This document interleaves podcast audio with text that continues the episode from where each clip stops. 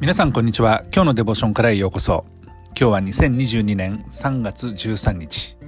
今日の聖書箇所は新明記23章19節から20節。今日のデボーションタイトルは経済的支援。それでは聖書箇所をお読みいたします。兄弟に利息を取って貸してはならない。金銭の利息食物の利息などすべて貸して利息のつくものの利息を取ってはならない。外国人には利息を取って貸してもよい。ただ兄弟には利息を取って貸してはならない。これはあなた方が入って取る地であなたの神主がすべてあなたのすることに祝福を与えられるためである。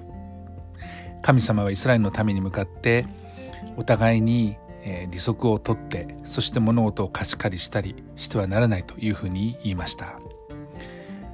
まあ兄弟にってことで、まあ、そのように言われてるわけですけれども外国人に関しては、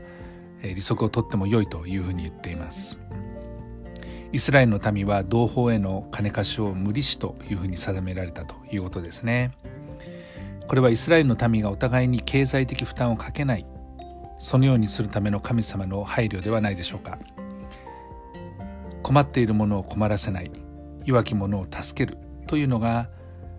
イスラエルの民の中であるべき姿として神様が示されたことでした、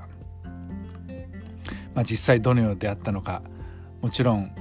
ザーカイの話とか出てくるとその何百年後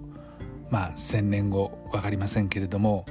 時間を経てそういうことも行われていたことも確かです。私たちこの箇所から学べることっていうのはお金の扱い方っていうことですね。その時に私たちは欲を出してはならないということをこの聖書箇所は伝えているのではないでしょうか。